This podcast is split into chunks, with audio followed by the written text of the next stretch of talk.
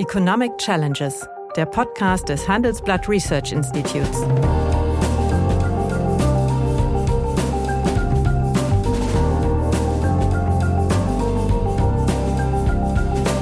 Bert Rürup, der Chefökonom des Handelsblatts, diskutiert mit Michael Hüter, dem Direktor des Instituts der deutschen Wirtschaft, wöchentlich aktuelle wirtschaftliche Herausforderungen.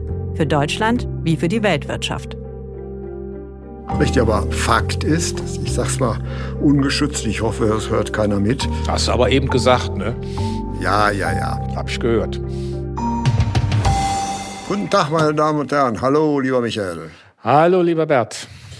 Eigentlich hatte ich ja vor, mit dir über die anschwellende Kakophonie von Ökonomen äh, zu reden, was die alles der Regierung empfehlen und was sie nicht empfehlen und meines Erachtens dabei also ihre ähm, Grenzen etwas ähm, dehnen, wenn nicht überschreiten. Allerdings äh, sind, äh, wir reden jetzt ausnahmsweise mal am Mittwoch miteinander, sind äh, die neuen Inflationszahlen für Deutschland rausgekommen. Und ich denke, das ist ein brennendes Thema. Das heißt, die Inflation ist äh, am aktuellen Rand 7,3 Prozent. Das ist ein Wert, wie wir ihn, glaube ich, 1980 zuletzt hatten. Und das äh, in einer sehr undurchsichtigen gesamtwirtschaftlichen Situation, da ja niemand weiß, ob und wann äh, der Konflikt mit der Ukraine endet. Deswegen meine Frage, glaubst du, dass wir am Vorabend äh, eines, einer wirklichen Inflation stehen, nämlich gegenwärtig resultieren diese wirklich hohen Preissteigerungen ja im Wesentlichen aus den äh, Treibstoffen, aus der, aus der, aus der Energie. Mhm. Siehst du Risiken oder siehst, wie, wie siehst du die Zukunft? Und dann würde ich auch fragen, siehst du Risiken, dass sich das auf die äh, anderen Preise, namentlich auf die Lohnforderungen, die so sie durchgesetzt werden, durchwälzen können? Oder äh, glaubst du, dass wir in eine Situation laufen, wie wir sie so Mitte der 70er, äh, Anfang der 80er hatten, also eine veritable Stagflation? Hm. Also alles hat eine nicht kleine Wahrscheinlichkeit, aber ich würde zunächst mal abschichten wollen zu sagen, dass wir hier in der Tat mit einem immer noch Teuerungseffekt von außen zu tun haben, der aber mehr und mehr spürbar ist, auch in den anderen Preisaggregaten. Das haben wir schon. Also pflanzt sich durch. Ja, es pflanzt sich durch. Wir haben es im Februar schon gesehen, jetzt europäische Ebene ähm, ohne Energie und unbearbeitete Nahrungsmittel war dann mit 2,9 etwa die Hälfte äh, der, der Gesamtinflationsrate erreicht und 2,9 liegt nun auch schon mal doch deutlich oberhalb der 2 Prozent, die die Europäische Zentralbank als Preisnorm ähm, gesehen hat. Das heißt, auf der einen Seite mal ganz unabhängig jetzt von Lohnverhandlungen, wo wir keine großen bisher hatten, die Chemie steht an oder verhandelt und da ist ja auch die, die Lohnforderung heruntergenommen worden. Metall und Elektro ist im Spätsommer, Herbst dran, ähm, ist das schon soweit. Das heißt, man sieht einfach, die Dinge wirken dann auch, weil Energie ja auch überall äh, wirkt, äh, durch. Mhm. Das Zweite ist, ähm, die EZB ist ja in einem Dilemma, was Zinserhöhungen angeht, und zwar doppelt. Einmal mit Blick auf die binnenwirtschaftliche Lage. Noch ist das keine richtige Inflation, es ist eher eine Teuerung, also von mhm. außen durch Kosteneffekte angetragen. Eigentlich müsste sie aber ein Signal setzen. Gleichzeitig kommt sie unter Druck ähm, durch die amerikanische Notenbank, die Fed, die, die einen massiv, Zinserhöhungszyklus äh, schon sehr viel früher begonnen hat und auch hat sozusagen sagt, das sind auch binnenwirtschaftliche Inflationsphänomene, deswegen machen wir das auch. So und wenn das jetzt dieser diese Zinsdifferenz äh, weiter greift, dann spricht das natürlich ähm, gegen den Euro und die Abwertung äh, führt dann zu ähm, Inflationseffekten aber am über Importpreise. Rand hat er aufgewertet. Ja, das äh, nochmal, das, Kommt das ist auch ein Stück. Wir haben, wir haben in unseren letzten, weiß ich glaube ich, zwei Monaten schon Verschiedenes beim Wechselkurs erlebt. Aber eher war der, war der Druck auf den Wechselkurs äh, zu Lasten des mhm. Euro, weil in dieser vorangegangenen Phase einfach die, die Entscheidungen der FED natürlich auch mhm. eine Marke sind. Und man sieht es im Übrigen auch, was Kapitalbewegungen aus Drittweltländern angeht, die dann wieder Richtung USA gehen, weil man auf einmal andere Zinserwartungen ja, aber, hat. Aber der Euro wertet auf und der DAX steigt. Das ist schon eine seltsame Welt, nicht? Naja, und das alles in einem ähm, Kriegs Szenario. Umfeld, mhm. ähm, Krieg in Europa, äh, von dem wir ja nicht wissen, wo, wo er hinführt, äh, wie er isoliert werden kann, wo ob das ein ewiger Krieg wird, was ich nicht wirklich glaube, weil so eine Auszehrung die Russen auch nicht durchstehen. Äh, immerhin ein Drittel der Soldaten des Heeres da ja vor Ort schon schon engagiert, also so viel. Mhm. Und man darf ja nicht übersehen, wenn, der hat ja verschiedene Kriegsschwächen, wenn der da Schwäche zeigt und seine Kräfte bindelt, dann werden die und in Georgien und auch in, äh, in anderen Ecken, Tschetschenien, vielleicht auch nochmal neu versuchen. Also ist ja nicht so, dass bei diesem Riesenland, das ist das größte Land der Erde, da wohnen ja nur 145 Millionen Menschen, bezogen auf die große Fläche ist es halt nicht wirklich viel. der Erdoberfläche. Genau. So, und äh, aber deutlich weniger, was die Bevölkerung angeht. Ja. Und es zeigt halt die Überspannungsgefahr, die er hat. Und deswegen meine Vermutung, dass wir doch irgendwie ein Exit erleben werden, vielleicht ganz überraschend, weil der sich ja sowieso in der Traumwelt bewegt. Und ob der, ob er das glaubt oder nicht, ist auch egal, aber entscheidend ist, dass er das einfach wie eine Lüge ja auch vortragen kann, nicht? Er hat ja auch nie von Krieg gesprochen, so militärische Sonderoperation. Und die ist jetzt beendet, nicht? Also er zieht jetzt vielleicht die Truppen da irgendwie zusammen und guckt dann da unten mhm. im Luhansk, wir haben die jetzt entnazifiziert, da werden auch so Fotos gezeigt, wo sie irgendwie bei ukrainischen Kämpfern gucken, ob die irgendwelche SS-Runen äh, oder, oder Haken, also das ist ja wirklich eine, eine ein, ein Land, das so gestraft und geprügelt war von den Nazis, ja, von uns, also unseren Vorgängern, unseren frühen Generationen, die da gehaust haben. Und dann wird das jetzt so gedreht. Also egal, aber er wird es, weil es ja keine anderen Medien gibt, einfach seinen Leuten erklären und das ist jetzt beendet und ich habe jetzt da diesen, diese beiden Republiken anerkannt und die Krim gehört jetzt eh uns. So. Ja, das, ist der, das ist der Best Case, dann käme es zu einer Beruhigung äh, ja. der Ener Energiepreise und die würde dann durchwirken und die Inflation abmildern. Allerdings, äh, wenn das nicht bald kommt, äh, könnte ja auch das Gegenteil der Fall sein, dass dann sie sich weiter durchfrisst. Nach einer kurzen Unterbrechung geht es gleich weiter. Bleiben Sie dran. ChatGPT und andere Technologien verändern unsere Arbeitswelt rasant. Bei der Veranstaltung Work in Progress diskutieren wir in der Handelsblatt Media Group die Zukunft des Arbeitsmarktes, HR-Trends, KI, mentale Gesundheit und neue Leadership-Perspektiven. Sei am 13. und 14. Juni in Düsseldorf oder virtuell dabei und melde dich jetzt an unter work-progress.de. Ja, also das ist schon. Das genau, dass es sich weiter, weiter durchfrisst, auch einfach, weil zum Beispiel Panikkäufe ja natürlich Preise treiben. Das siehst du im Einzelhandel, du siehst es aber auch jetzt. Wenn jetzt zum Beispiel die Notfallstufe 1 beim Gas ja ausgerufen wurde vom Bundeswirtschaftsminister, was er auch letzte Woche schnell tun können, was er auch vor 14 Tagen schnell tun können, und wir alle aufgerufen sind, weniger Gas zu verbrauchen, also die Heizung runterzustellen all das, das kann man ja alles machen, das ist auch, auch äh, sehr sinnvoll, aber führt natürlich zu so einer Wahrnehmung, da kommt noch mehr auf uns zu und wird vermutlich eher dieses äh, Argument des Hortens ähm, noch stärken und damit eher noch Preiseffekte auslösen. Ja, aber, aber, aber Fakt ist also 7,3 Prozent und es ist im Wesentlichen nur Energie. Aber wie können wir es verhindern, dass das jetzt zu einem Flächenbrand wird? Und wie können wir verhindern, dass jetzt natürlich das Einkommen wird entwertet, was die Leute haben, nicht dann doch zu massiven äh, Lohn- und Gehaltsforderungen kommt? Ob sie durchsetzbar sind, weiß ich nicht, aber sie würden doch dann die labile Situation, in der äh, die deutsche Wirtschaft sich ja zweifellos derzeit befindet, mhm. noch weit, weiter belasten. Also ich glaube sogar, in einer so komplexen, schwierigen Situation war Deutschland eigentlich noch nie. Das ist richtig, das teile ich. Ähm, ich denke nur, dass, in, wenn ich mir beispielsweise die Verhandlungen der Chemie anschaue, man sehr genau weiß, was da auf dem Spiel steht und dass man äh, ja auch letztlich vor der Existenzfrage vieler Grundstoffproduktion, gerade mhm. der Grundstoffchemie und aller dranhängenden Wertschöpfungsketten steht. Wenn es hier beispielsweise zum Abschalten äh, des Gases kommt, dann ist ja auch der Preis völlig irrelevant, weil du die Menge nicht hast, kannst du mhm. auch keinen Preis stellen. Also insofern, das ist ja bei leitungsgebundenen Gütern auch nicht anders dann, äh, dann durchführbar. Naja, was, was kann man tun, um es zu verhindern? Ich finde, dass die Bundesregierung mit am 23. März mit ihrem Maßnahmenpaket zum Umgang mit hohen Energiekosten ja versucht hat, eine Antwort zu geben. Ja, das, das ist jetzt nicht alles. Allerdings. Ja, ja. Ich finde es jetzt aber auch nicht so schlimm. Ich will mal sagen, diese ähm, äh, 300 Euro, ähm, die eine sogenannte Energiepreispauschale, äh, die vom Arbeitgeber ausgezahlt wird in einem Monat und mit versteuert wird. Damit ist sie auch verteilungspolitisch eigentlich angemessen justiert und es betrifft ja auch irgendwie alle. Also insofern finde ich, ist das nicht, durchaus nicht verkehrt. Ähm, der Familienzuschuss, das wissen wir, dieser Kinder, äh, der Kinderbonus ist ein sehr wirksames, sehr zielgenaues Instrument. Das haben wir in der Konjunkturpolitik 2009 nach der Finanzkrise und 2020 nach, in der Pandemie gemacht. Da treffen wir in der Tat die Haushalte, die ganz besonders äh, liquiditätsbeschränkt sind. Also das ist schon, wie ich finde, richtig. Die andere Frage, äh, die, die am kritischsten zu sehen ist, ist die Absenkung der Energiesteuer auf Kraftstoffe für drei Monate. Also man will im Grunde eine Mengensteuer ähm, sozusagen reduzieren. Der Benzinpreis um ähm, 30 Cent, mhm. der Dieselpreis um, um 14 Cent. Das heißt aber, der Dieselpreis bleibt trotzdem noch höher, äh, weil ja der Preiseffekt durch die, durch die besonderen Belastungen, weil Diesel aus Russland in hohem Maße kommt, kommt, einfach auch dranhängt. So.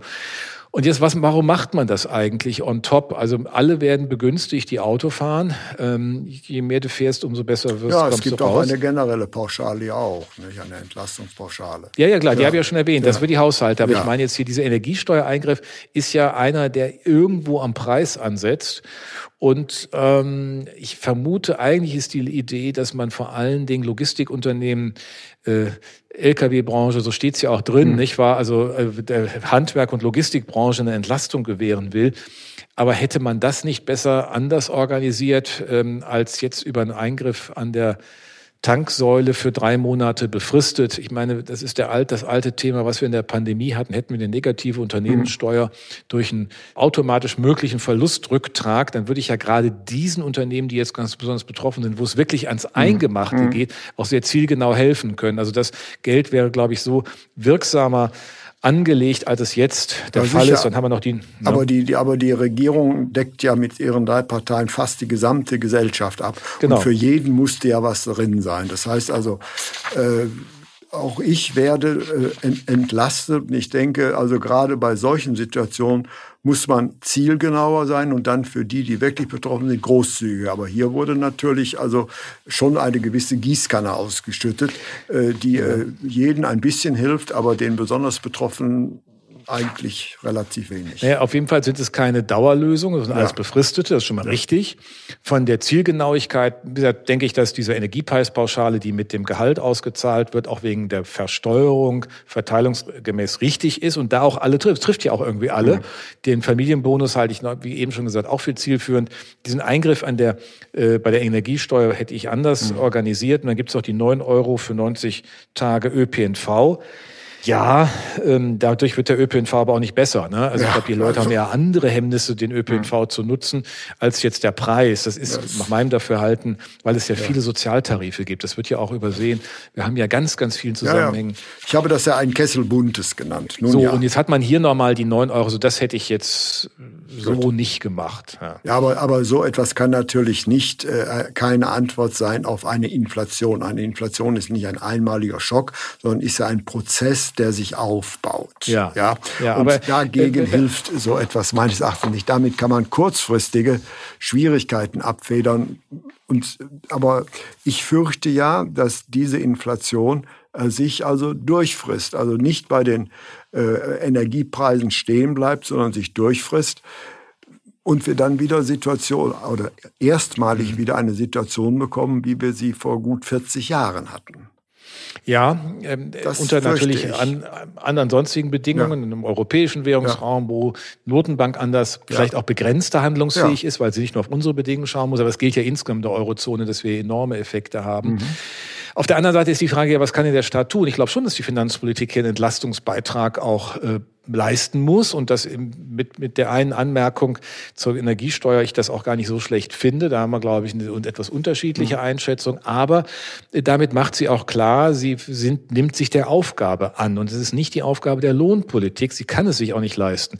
Wenn die Lohnpolitik einen Beitrag leisten will, dann meine ich, kann sie es doch nur so tun, dass sie in diesem Jahr auf Jahressicht Einmalzahlungen vereinbart, mhm. allenfalls Kurzläufer und es nicht in die Tabelle einbaut. Das Ausmaß an Unsicherheit ist so groß, solange dieser Krieg äh, läuft, dass sie das nicht einfach anders ähm, organisieren kann. Das heißt, es wäre hochverantwortlich, wenn die Lohnpolitik erstmal das akzeptieren würde, was der Staat hier auch getan hat. Dann kann man mal fragen, kann man noch mehr machen? Also ich werde ja dann für die Index automatisch, also für den indexierten inflationsbereinigten Einkommensteuertarif, weil der einfach fair ist und dann auch die Dinge rausnimmt, äh, allein über solche Nominaleffekte wie die Inflation und das Aufblähen. Aber dann hätte man sozusagen ein Paket und die Lohnpolitik könnte sagen, okay, ähm, wir sehen zwar auch, dass wir das tun müssen, aber es ist eine Einmalzahlung, weil wir davon ausgehen, dass wir auch nächstes Jahr eine andere Inflationsperspektive haben. Und wir können nicht sechs Prozent, sieben Prozent, was immer das noch wird, ja, wenn wir im Jahresdurchschnitt sechs Prozent haben, können wir nicht eine Inflationsrate einfach in eine Lohnforderung oder Lohnabschluss umsetzen. Nein, das ist richtig. Also man könnte es natürlich schon und ja, ja aber ist ja auch mal versucht worden, ja, die Klunker-Runde ja, 73. Sie hat es ja auch geschafft. Sie hat es ja auch ja. geschafft und Willy Brandt musste gehen. Das war ja der letzte Effekt davon. Ja, das ist gegenwärtig also, also nicht zu erwarten. Aber noch einmal, äh, fürchtest du nicht, bis jetzt kann man ja sagen, das sind Energiepreise und die gehen alle weg. Irgendwann wird der Krieg mhm. zu Ende sein, dann kommt es zu einer Normalisierung und, und, und. Nun, es könnte aber auch sein, dass äh, sie sich verfestigt. Die Inflation herrscht ja dann, wenn die Leute glauben, dass Inflation herrscht. Ja, ja. Und genauso diese Situation haben wir doch gegenwärtig. Also jeder geht doch davon aus, dass die, äh, die Preise weiter steigern. Wenn man mhm. mal äh, öfter essen geht, äh, sieht man das. Und mhm. da werden auch äh, äh, Gerichte teuer, wo man fragt, also was an der Energie oder an Grundsubstanzen kann es eigentlich nicht liegen. Aber selbstverständlich wird auch jeder Anbieter die Möglichkeit jetzt mitnehmen, ob er unmittelbar von den Inflationsursachen betroffen ist oder nicht. Und diesen Trend meines Erachtens muss man brechen. Und das kann ich nicht durch eine Steuerreform oder so. Ja, das kann ich aber auch nicht durch sonstige Preiseingriffe. Ich meine, was du ansprichst, ist ja auch, was Betriebswirte beispielsweise empfehlen. In großen Unternehmen, macht eure Preiserhöhungen jetzt schnell. Ja. Ähm, jetzt wird es auch irgendwie ein langer akzeptiert. Artikel in einer bekannten deutschen Zeitschrift, ja, von einem bekannten äh, Betriebswirt. Genau, sagt, genau, da haben wir ja doch, ja. genau, das ist aber, hat auch eine gewisse Logik, weil die Akzeptanz dann dafür einfach da ist. Ja. Äh, in einer solchen Phase das nennt sich aber irgendwie akzeptiert. Nicht?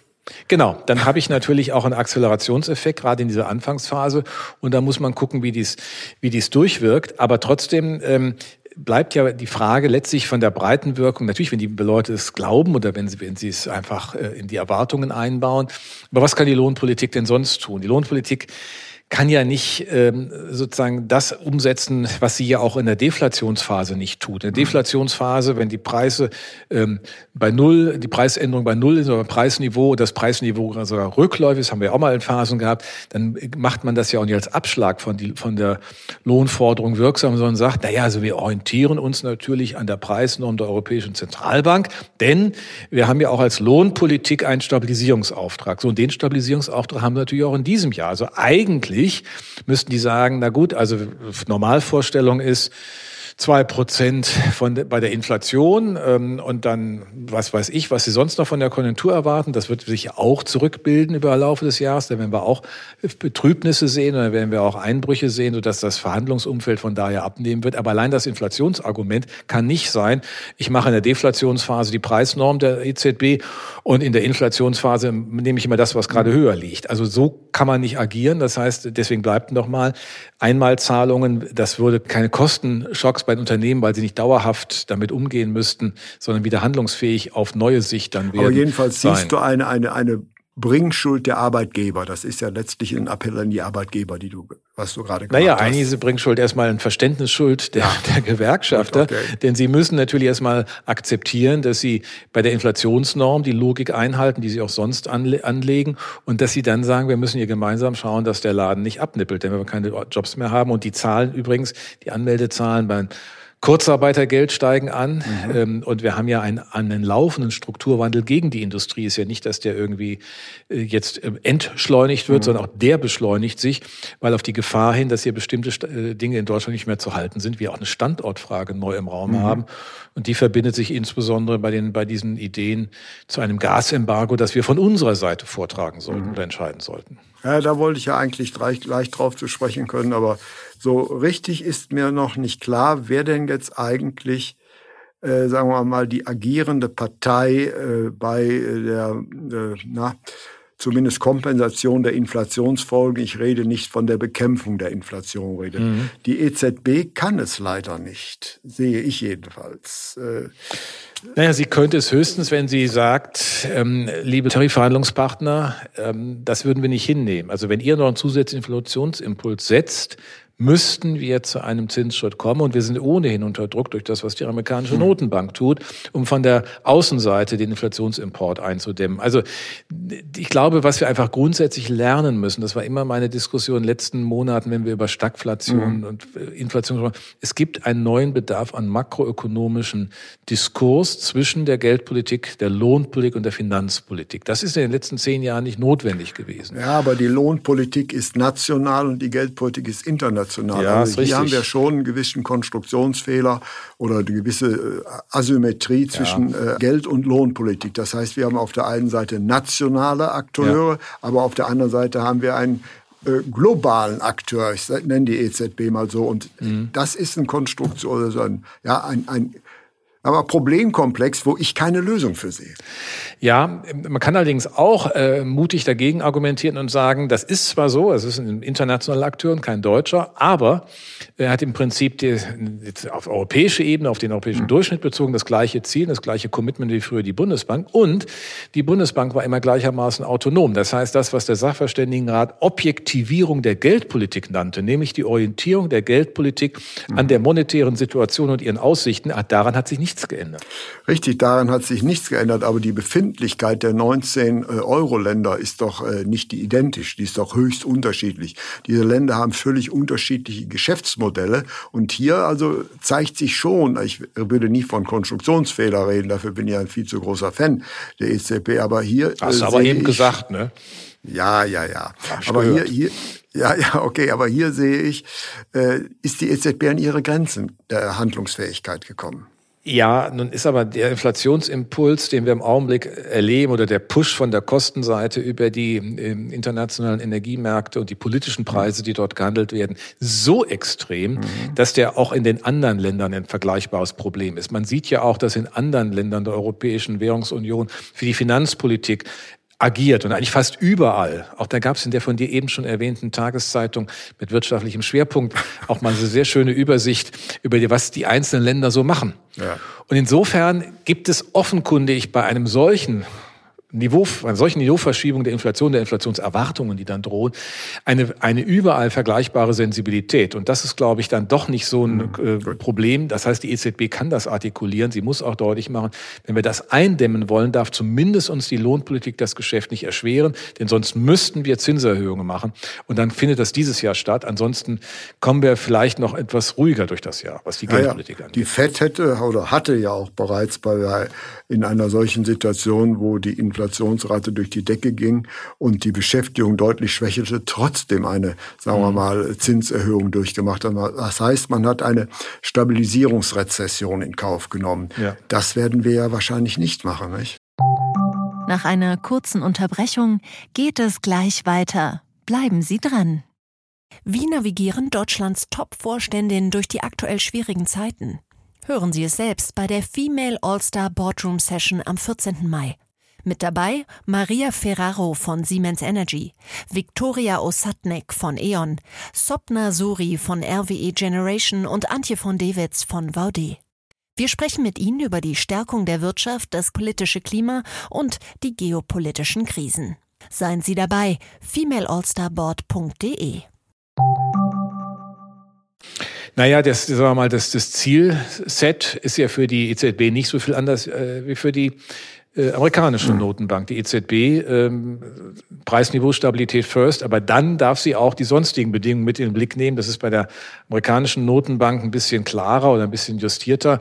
Deswegen haben die ja auch die Taylor-Regel ja. dafür empfunden, wo beides drin ist, ne, so eine Normal, Normalentwicklung der und Inflation die und die Auslastung. Within the government, ja, das ist ein feiner ja, Unterschied. Ja, ja, ja. Aber sie hat sich da auch ihre Freiräume geschaffen und selbst äh, Paul der von Trump ernannt wurde, ja. hat doch da auch äh, Der war durchaus, eine positive Überraschung. Genau, durchaus auch diese Autonomie für sich und für die FED beansprucht. Also insofern, ja, ähm, aber äh, die EZB kann ihren gesetzlichen Auftrag nicht beiseite legen. Das hat sie auch deutlich gemacht, weil sie äh, das Aufkaufprogramm äh, aufgegeben hat und dass sich damit ja auch mhm. Handlungsspielräume schafft. Ja, okay. Ich würde jetzt sagen, we are still confused, but on a higher level. Aber okay. Äh, ich würde jetzt fragen, Glaubst du, dass es auf absehbarer Zeit eine Beruhigung an der Inflationsfront und wenn ja, wo soll sie herkommen? Nach Lage der Dinge sehe ich eigentlich nur Aufwärtsrisiken. Stabilisierungschancen sehe ich bislang nicht. Also man kann davon ausgehen, dass bei einer politischen Lösung mal der Best Case in absehbarer Zeit natürlich auch die politischen Preise sich korrigieren. Mhm. Und dann werden wir da möglicherweise auch Preisrückgänge erleben. Und das kann bedeuten, oder Rückgänge der Preissteigerung, sagen wir mal ja. so. Also, dass wir dann auf dem hohen Niveau des zweiten Halbjahres 2021 oder darunter kommen sogar, mhm. sodass das im Grunde von daher eine, eine Entlastung wird und das auch die Märkte ein Stück beruhigt. Auf der anderen Seite gilt natürlich, dass egal wie der Konflikt ausgeht, wie der Krieg Russlands gegen die Ukraine zu einem hoffentlich baldigen Ende kommt, es zu einer, bei einer beschleunigten Dekarbonisierung der Energieproduktion führen wird. Denn man will sich unabhängig machen von den fossilen Energieträgern. Wir wollen bei äh, Kohle und Öl sowieso raus und äh, bei Gas machen wir das damit LNG-Gas. Das ist zwar teurer, aber wir werden Russland Russland bleibt außen vor. Aber das heißt, mhm. Die ganze Energieproduktion wird teurer. Ja. Denn das LNG-Gas ist von den Gestehungskosten eher teurer als das, was äh, Russland durch die Pipeline schickt. Mhm. Und ähm, insofern haben wir da nochmal einen Niveausprung. Das muss nicht dauerhaft zu den, äh, zu den, äh, mhm. zu einem Inflationsimpuls, aber allein mal von der grundsätzlichen Ausgangslage. Das Zweite kommt hinzu, die Unternehmen müssen aber dann auch vieles verändern. Also entweder wissen Sie, beispielsweise Grundstoffproduktion, Sie haben weiter Gas, aber halt aus anderen Quellen, dann können Sie diese Dinge sortiert tun und dann sind das ja auch manchmal Grundsatzentscheidungen, äh, die über mehrere Jahrzehnte binden, wenn man so Papierindustrie beispielsweise eine ganze Straße oder ja. die Cracker in der, in der Chemie. Aber das wird natürlich trotzdem auch forciert werden müssen. Das heißt, es gibt viel mehr Bedarf an Investitionen, an Investitionskapital. Das muss alles geleistet werden. Es gibt einen Druck auf die Renditen. Also das ganze Umfeld wirtschaftlicher Art äh, verschiebt sich. Auf der einen Seite eher ein höheres Preis, äh, Kostenniveau, das sich irgendwie auch mhm. dann manifestiert. Und auf der anderen Seite aber eher eine schwächere ähm, Renditeperspektive und damit eher eine schwächere wirtschaftliche Dynamik. Also ich kann mir beides zusammen vorstellen. Richtig, aber Fakt ist, ich sage es mal ungeschützt, ich hoffe, es hört keiner mit, äh, wir sind ärmer geworden. Ja. ja. wir sind ärmer geworden und wir werden auch noch eine Zeit lang ärmer. So, und wer wird reicher? Das sind erstmal, wie, wie in den 70er Jahren auch, die Ressourcen exportierenden Volkswirtschaften. Und es sind ähm, in der relativen Betrachtung natürlich auch die Räume, die unterschiedliche Gaspreisniveaus haben. Wir haben in mhm. Europa ähm, sehr lange ein Gaspreisniveau gehabt, das sich zwischen dem japanischen und dem amerikanischen bewegt hat. Das ist dann hat sich, die waren übrigens eng beieinander bis 2008. Dann kam das Shale-Gas, das Schiefergas aus den USA. Deswegen haben die eine sehr geringe Kostensituation, deutlich günstiger. Dann war mhm. Europa dazwischen. Und durch Fukushima ist Japan ziemlich nach oben gesprungen und am aktuellen Rand liegen wir oben drüber. Das heißt, es gibt auch Verschiebungen von Wettbewerbsfähigkeit. Mhm. Abhängigkeitspositionen dadurch. Und die Frage ist jetzt, mit welchem Preis gehen wir nach vorne? Denn man darf ja nicht den amerikanischen Gaspreis mhm. jetzt für uns äh, unterstellen, sondern es dazwischen, zwischen der, dem, dem Gas, das gefördert wird und unserer Nutzung, liegt die, Liquid die, die, die Umsetzung in eine Liquidität, in Flüssiggas, in LNG. Und dieses LNG muss dann, wenn es hier ankommt, regasifiziert werden und in die mhm. Pipeline eingerückt. Also da liegt eine ganze Infrastruktur ja. dazwischen, die erst nochmal anders ja, gebaut werden aber, muss. Auch das wird Fakt, auch nicht günstiger. Aber Fakt ist, das hatten wir ja ganz selten. Also ich nehme an, dass wir in eine milde Rezession reinrutschen. Ja? Aber ich glaube, dass äh, die Masse der Haushalte deutlich ärmer wird. Und das ist schon etwas Neues. Und da, dem muss ja saldenmechanisch etwas dagegen stehen. Und du sagst dann, die äh, äh energieproduzierenden Länder mhm. werden die Gewinner sein. Oder habe ich das falsch verstanden? Naja, zunächst mal, was Sie jetzt erleben. Ne? Bei, ja. den, bei den äh, ist es ja so, dass sich diese Rohstoffe nun mal bei anderen Ländern finden. Also USA ist dann sicherlich auch ein Land, ähm, mhm. das von seiner äh, in den, durch die durch die Shale Gas und Shale Oil Produktion andere Positionen in der ja. Weltwirtschaft gebracht hat. Das Zweite ist, was teilen wir hier in einer Volkswirtschaft auch um? Es ist also nicht nur ein Verlust an sich, sondern wir haben natürlich andere Verteilung. Wenn wir beispielsweise über den CO2-Preis vor allen Dingen Haushalte belasten, die weniger kurzfristig handlungsfähig sind und reaktionsfähig sind. Das heißt, es gibt einfach auch ein verteilungspolitisches Problem. Mhm. Das muss man, glaube ich, ganz nüchtern sehen. Und das verbindet sich aber schon unabhängig von dem Ukraine-Krieg mit der Energiewende und ist eigentlich im letzten Jahr ja, deutlicher Die Energiewende geworden. ist ja ein Katalysator dieser Effekte. Genau. Ja gut, jetzt und der Krieg verschärft es, beschleunigt ja. es nochmal. Alles, was beschleunigt stattfindet, kann ich sagen, ich bin auch schneller durch. Mhm. Und irgendwann in der heilen Welt, wo alles dekarbonisiert ist, sieht es dann wieder anders aus, aber es ist dann doch ja, ein aber Long das Run. Äh, dauert, sagen wir mal, doch noch vielleicht so 25 Jahre. Das ist eine sehr lange, lange ich meine, wir, wir können das ja mal festhalten, in 25 Jahren dann nochmal. Dann reden wir noch mal weiter, nämlich März. was ich mir aber vorstellen könnte oder vorstellen würde, dass es vielleicht eine Revitalisierung einer alten Idee gäbe, die mal konzertierte Aktion heißt. Ja, also wenn es eine Situation äh, gibt, die so ja. etwas äh, verlangen würde, Genau. Dann, dann wäre es, ihr hatten wir jetzt in der derzeitigen Situation, muss es eine enge Kooperation zwischen Tarifvertragsparteien und dem Staat geben. Deswegen würde ich mir vorstellen, ja, dass die alte Idee des Stabilitätsgesetzes, was ja im Übrigen immer noch gilt, das ist ja nie außer Kraft gesetzt worden, das Genau. Gesetz gilt noch, dass man vielleicht in dieser Situation an die jetzt eigentlich äh, prädestinierende oder bevorzugende Idee der konzertierten Aktion ist. Nämlich anders kriegen wir das nicht halbwegs gesellschaftlich, sozial und äh, ohne große Konflikte gelöst. Das heißt, das ist halt die klassische Situation für eine konzertierte Aktion. Ähm, also du kannst ja gar, kein, gar keine größere offene Scheunentüre durchrennen als Ja. die bei mir. Zumal ich ja, da muss ich jetzt einfach mal darauf hinweisen, dass wir auch in dieser schon erwähnten Tageszeitung mit Wirtschaftsschwerpunkt äh, vor ein paar Wochen auch mal, Auch mal ausgeführt geschrieben habe, habe, ja, ja. Dass, ein, dass eine solche Lösung, und zwar aus den Gründen, die du nennst, gibt aber noch einen zweiten Grund. Wir werden im Laufe des Umstiegs zur klimaneutralen Produktion und klimaneutralen Energie und klimaneutralen Konsum ja auch viel lernen. Wir werden ja sehen, dass die Dinge sich anders zeigen. Hier höhere Effizienzgrade, dort geringere Effizienzgrade. Das heißt, man wird auch das readjustieren müssen. Und auch dafür ist so eine konzertierte Aktion 2.0 als ein, äh, wo man die Fakten austauscht, wo man sich darauf einstellt, wo man das Und man anerkennt, dass man wechselseitig angewiesen ist. Ja? Genau, das macht und das dann wieder einspielt Ja. in die politischen Prozesse. Das ist keine Entdemokratisierung. Das hat mir jemand vorgeworfen. Das ist eine Entdemokratie, das ist natürlich dummes Zeug. Also Karl Schiller war mit Sicherheit Demokrat und äh, die, die äh, konstituierte Aktion war ja auch kein Ersatz fürs Parlament, sondern Mhm. es war eine Vorsortierung von Argumenten und sollte gerade im, letztlich auch zivilgesellschaftlich, das auch- ist ja auch letztlich eine Verantwortung. Kompromissmöglichkeiten Genau. aufzeichnen. Das ist ja eigentlich was Sinnvolles. Und damit Entlastungswirkungen, aber auch eine klare Perspektive. Entlastungswirkung der Politik hat, weil da die Tarifparteien Genau. also, also mit agieren. Sie werden politisiert, aber das ist nicht schlecht. Ja.